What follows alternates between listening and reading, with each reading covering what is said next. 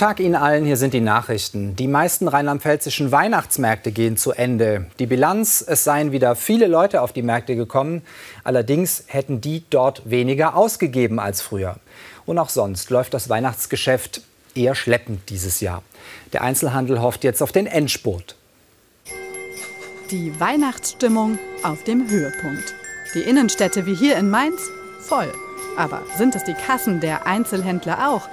Jan Sebastian ist Geschäftsführer bei einem Traditionsjuwelier in der Mainzer Innenstadt. Seine Umsätze Punktlandung, was das letzte Jahr angeht. Glücklicherweise konnten wir die Umsätze des letzten Jahres halten. Das letzte Jahr sei allerdings auch nicht unbedingt gut gewesen. Im Vergleich zu vor Corona ist sein Umsatz bis zu 12 Prozent gesunken. Denn auf Luxus könne man in Krisenzeiten verzichten. Bei Jan Sebastians Kunden ziehen Produkte mit Heimatliebe. Dafür greifen sie auch gerne mal tiefer in die Tasche. Bei mir werden vor allen Dingen die Dinge gekauft, die regional etwas darstellen, die mit Mainz zu tun haben. Also Unikate oder Stücke, die halt eben nur bei mir zu bekommen sind, die man nicht im Internet kriegt. Ein weiterer Klassiker im Weihnachtsgeschäft, die Elektronikbranche. Die Kunden kaufen eher Ware, die ein bisschen teurer ist und dafür länger hält, sagt ein Koblenzer Einzelhändler. Und auch in der Spielwarenbranche sind die Umsätze ähnlich wie im Vorjahr, mit Tendenz nach oben.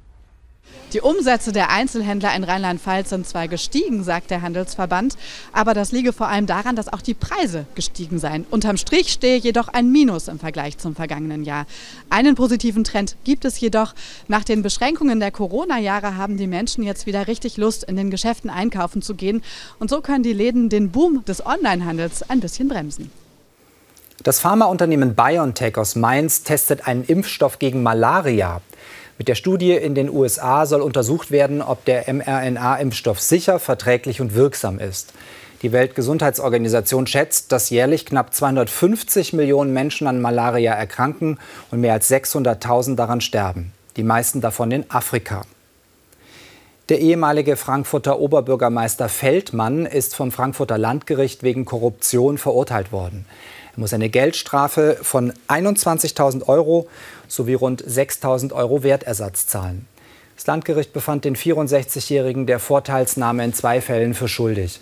So soll Feldmanns damalige Freundin ohne ausreichende Qualifikationen einen Job als Leiterin einer neuen Kita der Arbeiterwohlfahrt bekommen haben, sowie einen Dienstwagen. Durch die Geldstrafe sind jetzt Feldmanns Ruhestandsbezüge gefährdet.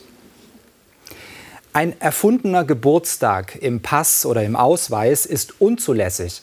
Das hat das Oberverwaltungsgericht in Koblenz entschieden. Geklagt hatte ein 65-Jähriger, der in Algerien geboren wurde, als dort Krieg tobte. Der jetzt in Ludwigshafen lebende Mann hatte ein Geburtsdatum erfunden, um etwa Probleme bei Fernreisen, beim Finanzamt oder bei Vertragsabschlüssen zu umgehen. Ein bislang unbekannter Mann hat am Abend eine Bankfiliale im Wormser Stadtteil Hermsheim überfallen. Nach Angaben der Polizei war er maskiert und mit einer Pistole bewaffnet. Er habe die Bankangestellten bedroht und Bargeld verlangt. Die Angestellten hätten erwidert, dass sich kein Bankbargeld in der Filiale befinden würde, woraufhin der Mann ohne Beute geflüchtet sei. Bislang fehlt von ihm jede Spur. Unbekannte haben am frühen Morgen im vorderpfälzischen Hochdorf Assenheim einen Geldautomaten gesprengt. Zeugen hörten laut Polizei einen lauten Knall und sahen dann einen dunklen Pkw schnell davonfahren. In der Bankfiliale seien Scheiben geborsten, Wohnungen im selben Gebäude habe die Feuerwehr vorsichtshalber geräumt. Der Sachschaden beträgt 375.000 Euro. Ob Geld gestohlen wurde, steht noch nicht fest. Die Kriminalpolizei ermittelt.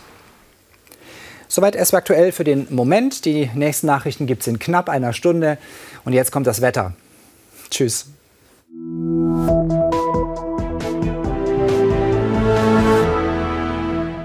Heute Nacht regnet es zunächst. In der zweiten Nachthälfte zieht der Regen ab und es lockert etwas auf. Es wird windig bei 7 bis 11 Grad. Morgen startet der Tag vielerorts bewölkt.